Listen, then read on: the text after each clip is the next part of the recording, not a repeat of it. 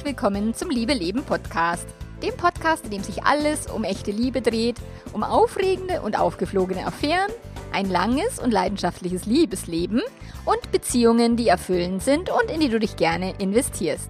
Ich bin Melanie Mittermeier, Affärenmanagerin und Liebescoach und ich freue mich total, dass du da bist. In dieser Episode geht es um eine aufgeflogene Affäre und zwar mit der besten Freundin. Und äh, ganz viel Spaß ist immer so schwierig, aber ich wünsche dir trotzdem.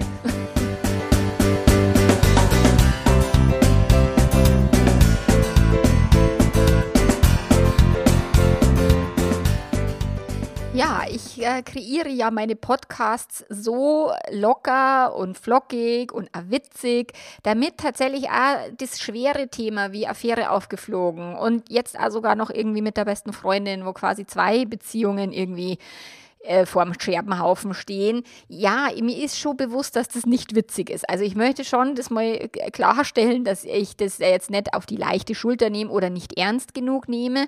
Aber ich hüpfe nicht mit in den Dramapool, weil das hilft niemandem. So, deswegen bleibe ich immer schön draußen stehen und schaue, dass ich immer Rettungsringe reinschmeiße in den Dramapool und Schwimmflügel reiche und versuche ähm, Schwimmanleitungen zu machen. So, wie kommt man da wieder raus, ohne dass man absauft oder ohne dass man untergeht. Genau, das ist ja so meine Aufgabe. Und tatsächlich geht es in dieser Podcast-Folge eigentlich um das gleiche Thema wie in der letzten. Und zwar Vorstellung versus Realität. Äh, Realität Vorstellung. Äh, also die Erwartungen, die man an eine Beziehung hat, die Erwartungen, die man an eine Freundschaft hat. Und tatsächlich ist es ja so, dass man die meisten Menschen, also die, die bei mir auf dem Schreibtisch landen, die sagen, ich hätte das nie gedacht, dass ich sowas tun würde. Oder ich hätte es nie gedacht, dass mein Partner, meine Partnerin sowas tun würde. Oder meine beste Freundin, ich dachte immer, sie wäre loyal mir gegenüber und so weiter. Und deswegen hat es bei Affären tatsächlich ganz eigentlich immer mit äh, zerplatzten Träumen, mit zerplatzten Erwartungen zu tun. So das, was man sich halt erhofft hatte aus der Beziehung, was man sich erhofft hatte aus dem Freundeskreis, hat sich halt nicht bewahrheitet, weil das Leben macht, was es will, Gefühle machen, was sie wollen und Menschen machen halt, was sie wollen, beziehungsweise sind ja auch ihren äh, Gefühlen dann manchmal hilflos ausgeliefert und dann entsteht halt sowas. So, und das ist jetzt tatsächlich eine Nachricht von einer Podcast-Hörerin, also vielen Dank dafür die mir geschrieben hat, dass ihr Mann eine Affäre mit einer ihrer Freundinnen hatte. Und sie schreibt, wir sind zwei Familien, die eng beieinander wohnen, die sich auch täglich gesehen und getroffen haben. Ich vermisse meine Freundin trotzdem und ich bin einfach wütend, dass unsere Familienfreundschaft zerstört ist. Ihr Mann und ich verstehen uns weiterhin und können uns auch mit unseren Kindern treffen, aber trotzdem ist alles scheiße. Wenn sie nicht meine Freundin wäre, würde ich wahrscheinlich überhaupt nicht so wütend auf sie, weil mein Mann hätte ja auch Nein sagen können. Also das ist auch schon mal sehr gut, dass du sagst, ja, ja, es ist jetzt nicht quasi die einzige Person, die an dem Ganzen schuld ist oder schuld, also die da die Verantwortung dafür übernehmen darf. Aber diese besondere Situation, schreibt sie weiter, ist, dass sie meine Freundin war und auch während der Affäre aktiv meine Zeit und Gunst gesucht hat, auch als reine Freundinnenzeit ohne Kinder. Und das wirkt mir schon richtig eine rein. Leider bringen mich meine Aggressionen nicht weiter, also behalte ich die Nerven und mache weiter. Irgendwann muss es wohl ein klärendes Gespräch geben und darauf wäre ich gerne gut vorbereitet. Kannst du mir einen Hinweis geben, wie ich mit dieser speziellen Situation umgehen kann? Freilich, ich gebe immer gern Hinweise, ähm, wenn die Situation zu speziell ist. Also das ist tatsächlich etwas, was sicherlich mehrere Menschen betrifft. Ich habe auch einige Affären, die im Freundeskreis aufgeflogen sind auf dem Schreibtisch. Also das ist jetzt keine Seltenheit. Wenn jetzt das tatsächlich so eine ganz individuelle Geschichte ist, würde ich die nicht im äh, Podcast behandeln, weil es macht keinen Sinn, wenn es nur eine Person betrifft. So, also das darf natürlich schon, ähm, Podcast-Themen dürfen natürlich schon auch eine breitere Masse erreichen als immer nur eine Person. Dann ist Coaching quasi die, äh, das Mittel der Wahl oder dann halt zumindest das Membership, wo jeder auch individuelle Fragen stellen kann und sagen kann, okay, wie gehe ich denn jetzt mit meiner spezifischen Situation um? So. Wir hatten hier ja schon im, im, Podcast die Folge mit dem Thema Affäre am Arbeitsplatz, also dass die halt Kollegen sind und weiter zusammenarbeiten, was auch tatsächlich, also was noch häufiger vorkommt als jetzt die Affären im Freundeskreis, aber es ist halt eben nicht selten. So, Und was jetzt die Situation so besonders macht, ist, dass es hier nicht nur um eine Paarbeziehung geht, die aufgrund der Affäre jetzt in der Krise steckt und dort den Scherbenhaufen hat, sondern auch um, um die Freundschaft, also um die Beziehung zur Freundin. Und hier geraten halt gleich mehrere Säulen ins Wanken. Wenn man in der Rolle halt des Betrogenen oder der Betrogenen steckt, ähm, dann ist es nochmal komplexer, mit diesen unterschiedlichen Emotionen, die da halt hochkommen, umzugehen, weil es halt ja eben ja, diese andere Beziehung auch betrifft. Und tatsächlich möchte ich hier wirklich gratulieren, dass die Fragestellerin einen wirklich sehr coolen, kühlen Kopf bewahren kann. Also, dass du auch schon erkennst, dass dich die Aggression nicht weiterbringt und so weiter.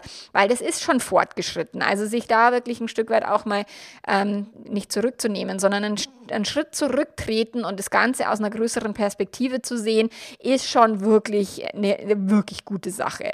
Und äh, dass du jetzt äh, wütend bist und enttäuscht bist, also all diese Gefühle, die da hochkommen, ist auch erstmal völlig normal. Nur wie gesagt, es hilft, hilft einem halt nicht, dann wüt, wüst um sich zu schlagen, weil am, am Ende vielleicht noch die Kinder irgendwie darunter leiden und das wäre halt Bullshit. So, deswegen ist immer gut, ähm, sich zu fragen, wie kann ich denn möglichst erwachsen mit der Situation umgehen? Und es scheint die Fragestellerin hier sehr, sehr gut zu, zu machen. So, mein erster Puls wäre, ähm, Trennung und Ordnung im Kopf. So, das ist der erste Gedanke, ist zu versuchen, ähm, also nicht Trennung jetzt vom Partner oder sowas, sondern tatsächlich diese Trenn, also die Trennung der beiden Beziehungen hinzukriegen. Also im Kopf, in den Gedanken erstmal zu trennen zwischen der Beziehung zum Ehepartner und der Beziehung zur Freundin. So, und das schaut schon so aus, als würde die Fragestellerin das ganz gut tun, dass sie sagt, das ist die eine Baustelle, das ist die andere Baustelle. Aber vielleicht gibt's halt nochmal, also kann ich hier noch ein paar klärende Fragen mit an die Hand geben, die helfen können ähm, sich in so einer Situation zu sortieren. Und das ist immer hilfreich, das wirklich schriftlich zu tun und dann ein Blatt Papier zu nehmen, zwei Spalten zu machen und auf der einen Spalte quasi die Überschrift der Mann und auf der anderen äh, die Überschrift Freundin oder den Namen der Freundin halt schreiben und dann äh, folgendes aufschreiben. Also ah, das Aufschreiben wirklich handschriftlich ist immer noch besser, als es in den Computer zu tippen, weil das nochmal andere Gehirnareale anspricht. Deswegen bin ich immer für handschriftlich schriftliches Bearbeiten von eben Fragen zur Beziehung, Fragen zur Krise und so weiter. So, also die Spalte vom Ehemann ist ein, was fühle ich ihm gegenüber? Welche Fragen habe ich an ihn? Möchte ich an der Beziehung arbeiten? Möchte ich an der Beziehung festhalten? Möchte er an der Beziehung festhalten und ist er bereit, an der Beziehung zu arbeiten? Welche Gründe nennt er für die Affäre? Interessiert es mich, warum es gerade meine Freundin sein musste. Ich meine, das ist halt auch eine Frage, die sich gar nicht so sehr stellt, weil es oftmals so ist, dass es halt die Verfügbarkeit macht oder die Nähe. Gerade am Arbeitsplatz, gerade im Freundeskreis haben wir halt so nahe Beziehungen mit anderen Menschen, dass dort halt leicht Verliebtheitsgefühle entstehen oder Verliebtheitsgefühle entstehen über die Zeit. Aber tatsächlich auch die Frage, warum hat er sich in sie verliebt oder gibt es, ähm, ich mag ja die Frage nicht, was hat sie, was ich nicht habe, weil das ist Quatsch, aber zu sagen, was genau fandest du an ihr halt irgendwie spannend oder toll und so weiter. Und dann auch, was genau möchte ich noch über diese Affäre wissen, wie viel, also ich würde immer empfehlen, wenig Details zu erfragen, wenig ähm, konkrete Sachen, sondern eher über das Gefühlsleben des Partners Auskunft zu nehmen und eben nicht im Verhör, sondern wirklich in einem echten Interesse, was, was genau hat dich da eben bewegt, das so zu tun. Ähm, das wäre eben mal die eine Spalte, wo du dir wirklich verschiedene Fragen stellen kannst. Wie möchte ich mit meinem Ehepartner damit umgehen, diesen Scherbenhaufen zu sortieren. Und dann kannst du die Spalte deiner Freundin dir anschauen und dann auch zu schauen, okay, wie fühle ich mich ihr gegenüber? Du hast ja geschrieben, du bist sehr wütend. So, ist es die gleiche Wut, die du auf deinen Partner hast oder ist es, unterscheidet es sich? Ähm, legst du an sie mehr, ähm, legst du mehr Erwartungen an Loyalität an sie oder an ihn? Warum? Solche Sachen dann welche Fragen würde ich ihr stellen? Weil wenn du sagst, ein klärendes Gespräch ist quasi ähm, vonnöten, was genau möchtest du sie denn fragen? Wenn du dir das vorher halt gut überlegst und gut aufschreibst, anstatt dann vor lauter Wut einfach nur loszupoltern und, und sie zur Sau zu machen, kriegst du halt mehr Informationen, die du wirklich haben willst. So.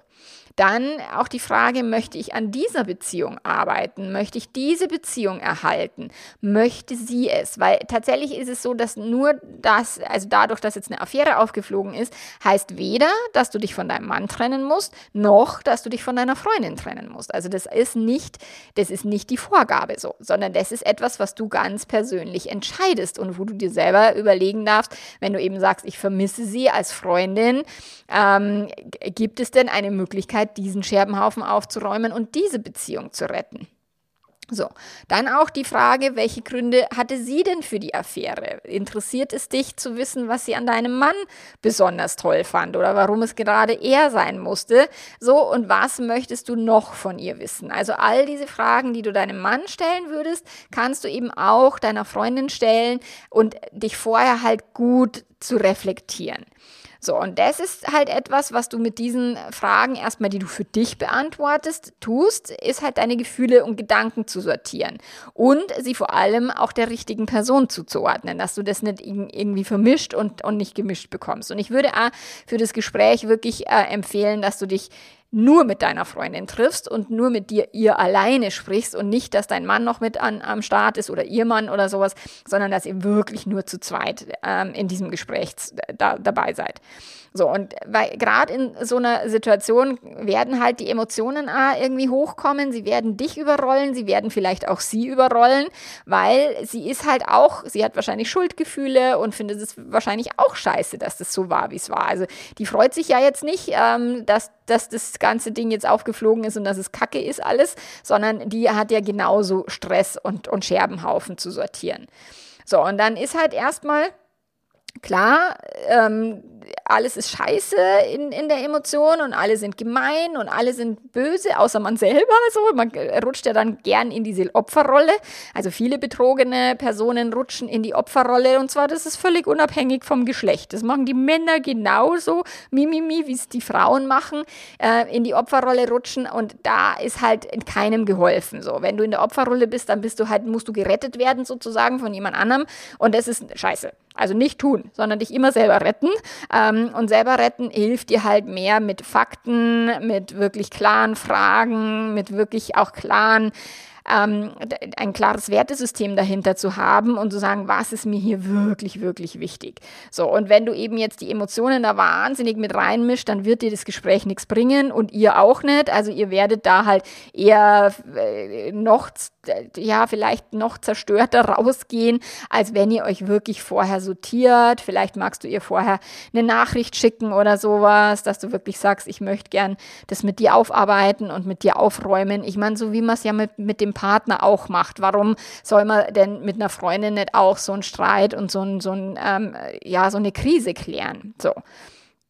Und wenn du jetzt quasi mit ihr ein ernsthaftes und auch äh, sinnvolles Gespräch führen möchtest, dann ist es halt erstmal wichtig, dass du dich vorher reflektierst, dass du weißt, was denke ich, was fühle ich, wo habe ich die Gefahr, eben in den, in den Dramapool reinzuhüpfen und sie mit reinzuziehen und, und sie dann vielleicht auch noch unterzutauchen und zu sagen, du sollst jetzt ersaufen, so. Ähm, das ist halt, also da hilft vielleicht auch dieses Bild zu sagen, okay, wie können wir denn beide außerhalb außerhalb des Dramapools stehen und dieses Gespräch führen. Und ich weiß, das ist für Fortgeschrittene, das ist nicht die leichteste Übung, weil wenn man irgendwie sich schon zurückhalten muss, dass man ihr nicht irgendwie die Haare ausreißt oder ihr eine knallt, so, dann ist schon halt ah, der nächste Gedanke, ich führe ein zivilisiertes Gespräch, ist halt schon verdammt weit weg. Also deswegen auch, solange die Emotionen nur wahnsinnig akut sind, würde ich nicht empfehlen, dieses Gespräch zu führen, sondern erst, wenn ein bisschen Gras über die Sache gewachsen ist und wenn du schon ein bisschen ruhiger bist. So. Dann der zweite Impuls, den ich dir mitgeben mag, ist, dass niemand oder beziehungsweise nur sehr wenige Leute jemanden wirklich mit Absicht verletzen wollen. Also ich glaube jetzt, dass das nicht, also zumindest wäre das jetzt komisch, wenn deine Freundin sagt, hehehehe, wie, wie kann ich ihr nur Mords eine reindrücken, so. Und du schreibst, dass sie halt während der Zeit der Affäre aktiv deine Gunst gesucht hat und mit dir Zeit verbringen wollte und du, es fühlt sich für dich halt schlimm an. Ähm, und ja, das ist verständlich aus deiner Perspektive.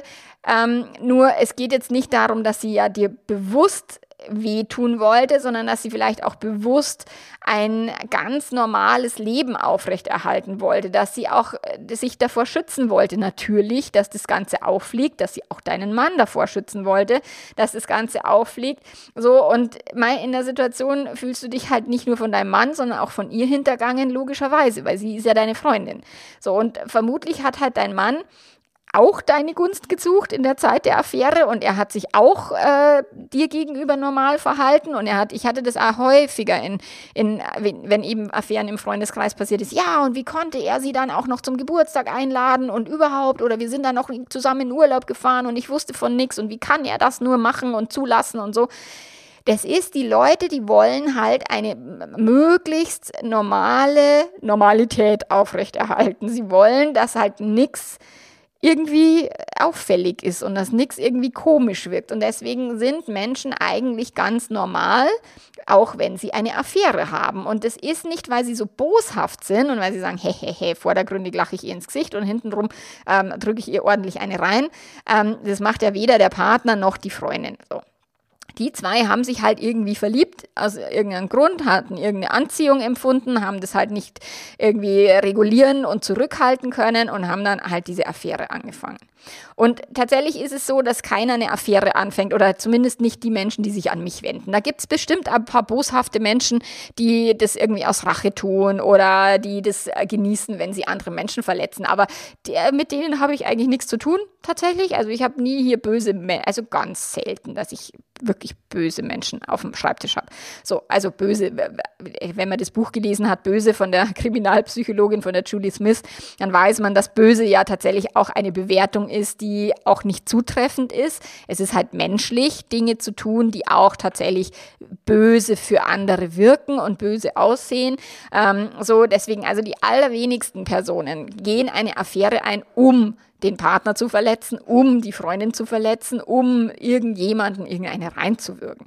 Kaum jemand denkt sich, ha, meine Freundin ist jetzt so blöd, ich mache jetzt was mit ihrem Mann, damit die sich blöd, richtig blöd fühlt. So, das ist ja kaum der Fall, okay? Und genauso wenig, wie sich Ehepartner oder Ehepartnerinnen denken, oh, ich finde jetzt meinen Mann, meine Frau so scheiße, dass ich dem oder ihr jetzt eine reinwürgen muss. So, ich vögel jetzt einfach mal mit dem besten Freund so, dass er oder sie die Lektion kapiert. Und ja, da mag es Leute geben, die das denken, aber wie gesagt, das ist eher die Ausnahme.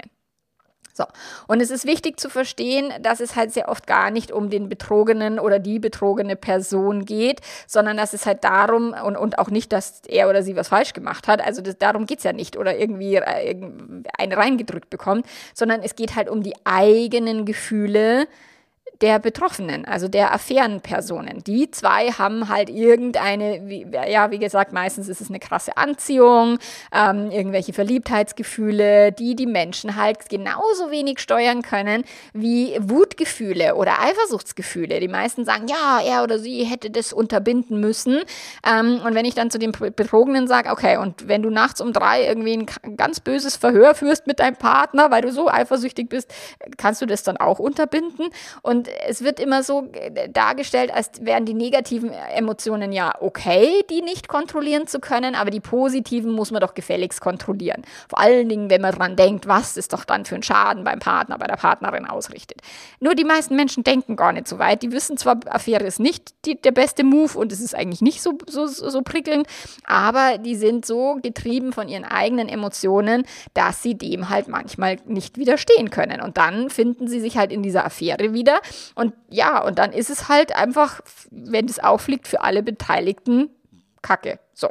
Und ich weiß jetzt halt nicht, wie das Leben äh, deiner Freundin ausschaut. Und die Tatsache, dass sie halt ein eine Affäre mit deinem Mann eingegangen ist, hat halt sicherlich auch was mit ihr zu tun und mit ihren eigenen Themen und möglicherweise mit ihrer Beziehung. Kann sein, muss nicht sein.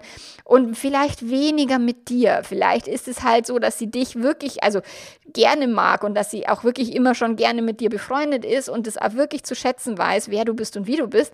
Und du halt zufällig mit dem Mann verheiratet bist, äh, den sie halt jetzt irgendwie toll gefunden hat. So.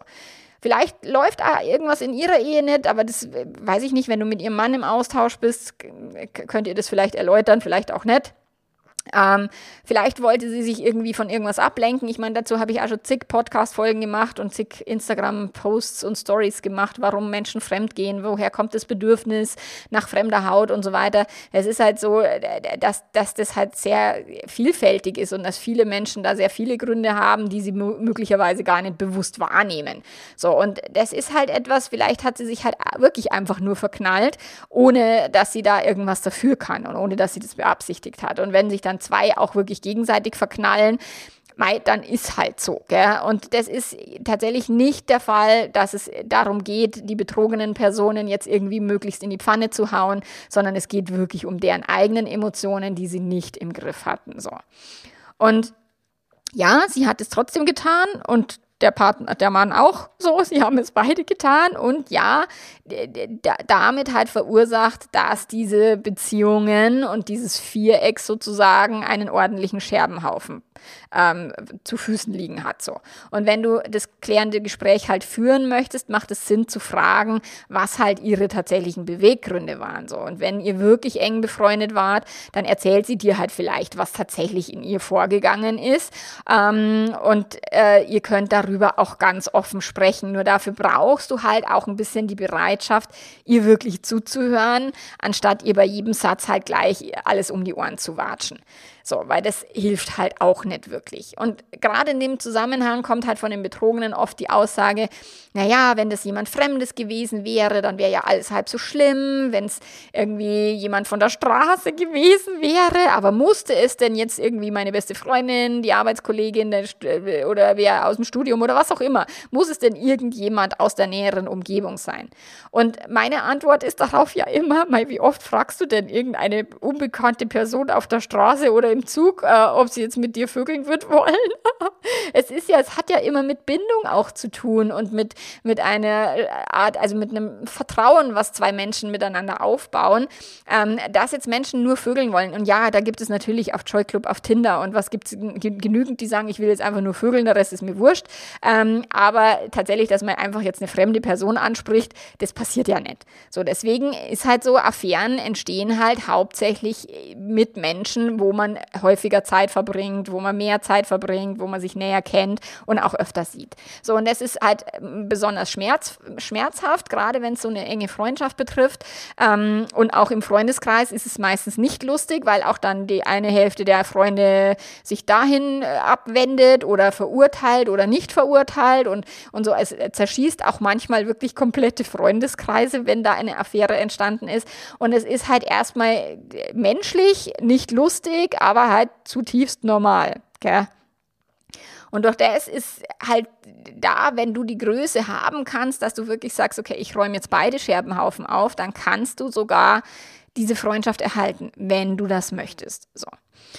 Der dritte Impuls, den ich dir mitgeben mag, ist, dass du wirklich direkt äh, damit umgehst, anstatt irgendwie hintenrum. Also in dieser Situation würde ich halt jetzt nicht alle Emotionen irgendwelchen Außenstehenden oder anderen Freunden irgendwie mitteilen, äh, die jetzt alle Betreffenden kennen. So, also das im Freundeskreis halt irgendwie breit treten und, und, und groß äh, breit tratschen.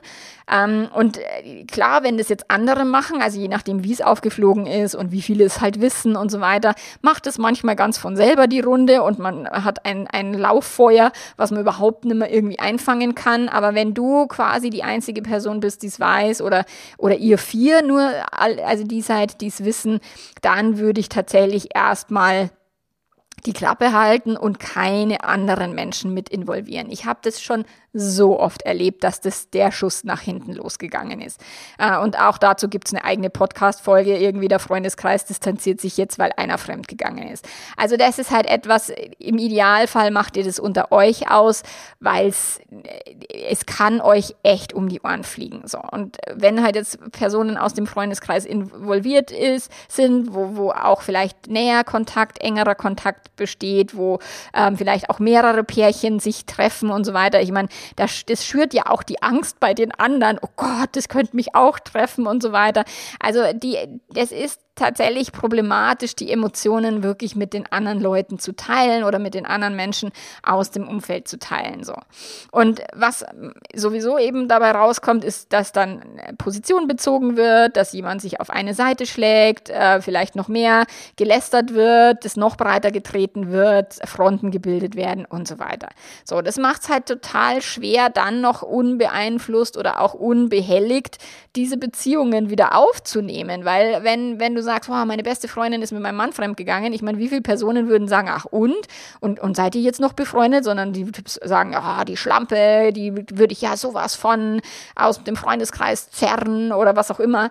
Also das sind ja die wenigsten, die dann dafür Verständnis haben. Also wenn du für dich selber entscheiden möchtest, ob du diese Beziehungen erhalten möchtest, ist es halt besser, es wissen sehr wenige von dieser Situation, weil die meisten nicht damit umgehen können.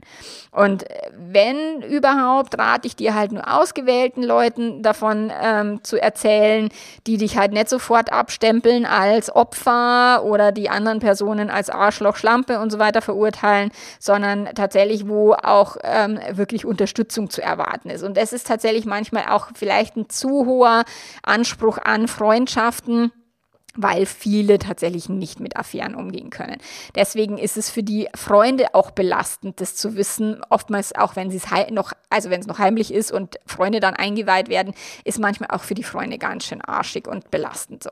Deswegen ist im Idealfall holst du dir eher Profi-Unterstützung und äh, vielleicht holt ihr euch eine Mediation, dass ihr sagt, hey, wie können wir denn wirklich diese Vierer-Kombi, wenn wir eh weiterhin nebeneinander wohnen müssen, ähm, also die Wohnsituation nicht zu ändern ist, ist und, und so und wir vielleicht auch im Idealfall so gut wie nur möglich aus dieser Situation rauskommen, ähm, ohne dass man sich jetzt quasi für den Rest des Lebens anschweigen muss und immer äh, Bammel haben muss, dass die andere Person jetzt gerade aus dem Haus geht, wenn man selber irgendwie das Haus verlässt oder sowas. Also das wäre halt äh, hilfreich und gerade auch wenn die Kinder miteinander befreundet sind, ist es natürlich noch mal eine andere Kiste. Und ich weiß, es ist sau schwer und ich weiß, es ist auch nicht für alle möglich und es kriegen auch nicht alle gestemmt und auch das ist völlig fein. Nur wenn du diese Möglichkeit Möglichkeiten hast, wenn du die Kapazitäten hast, dann würdest du davon profitieren. So. Und genau, wenn du dich jetzt auch mit professioneller Unterstützung oder sowas beschäftigst, so dann hilft dir das halt wirklich, deine Gedanken und Gefühle halt an die betreffende Person zu adressieren, anstatt irgendwie hintenrum das mit irgendjemand anderem auszumachen.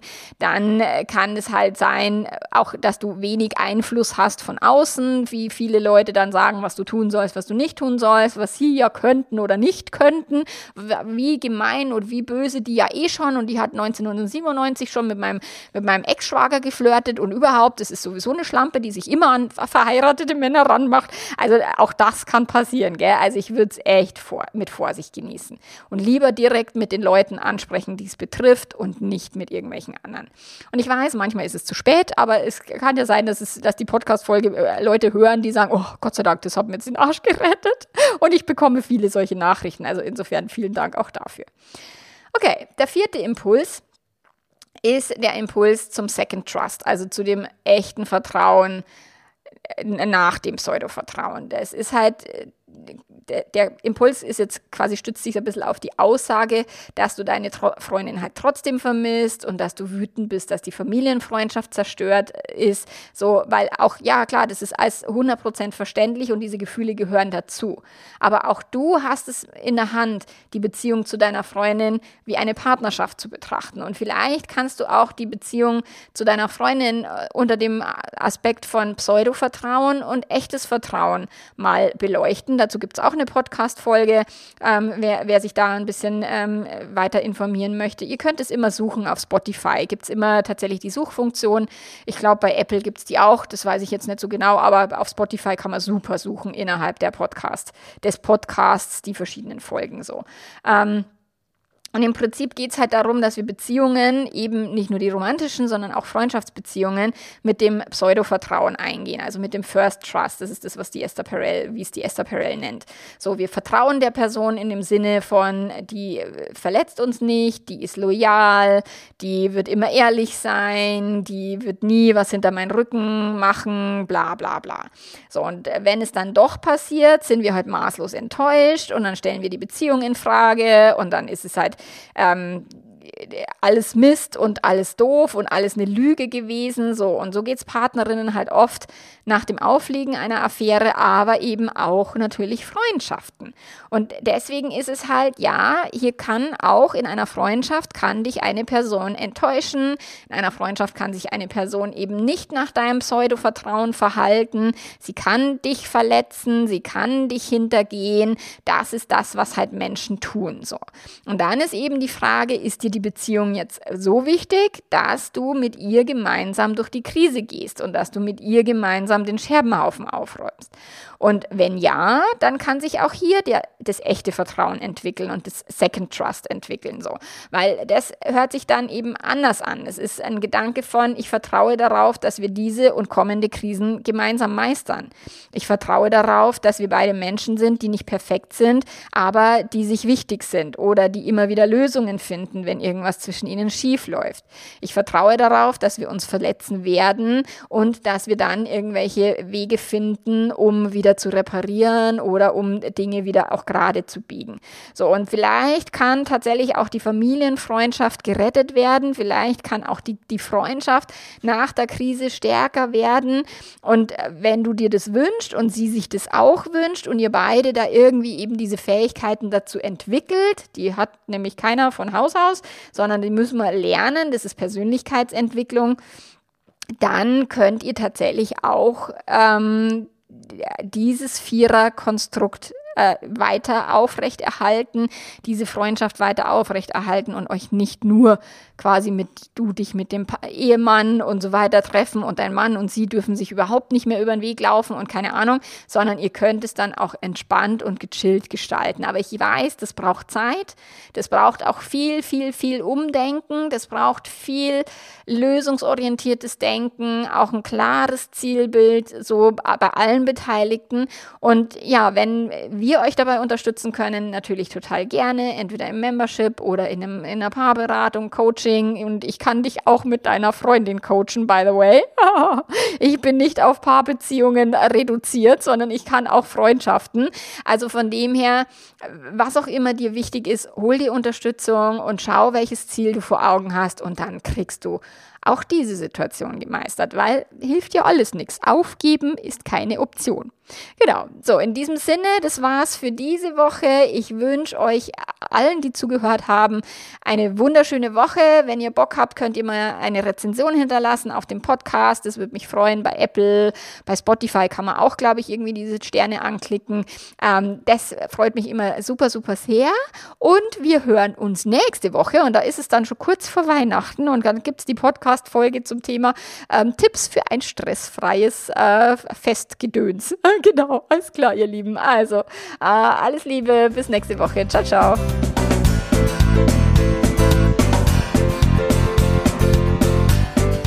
Wenn du Unterstützung brauchst zu verschiedenen Dingen, ich habe an Weihnachten ist bei mir Pause, das heißt, es wird äh, keine Coaching-Termine geben, es wird auch eine Woche Membership-Pause geben ähm, in der Weihnachtswoche. Also wenn du Unterstützung brauchst, dann jetzt noch kurz vor Weihnachten, vielleicht gibt es noch Termine, ich weiß es tatsächlich nicht. ähm, und ansonsten bin ich ab äh, 6. Januar auch wieder für Coaching-Kunden da und ab dem 1. Januar bin ich wieder äh, Gewehr bei Fuß oder wie man so sagt, im Membership und beantworte alle Fragen und coache euch im Membership. Also, bis dann, macht's gut, ciao, ciao.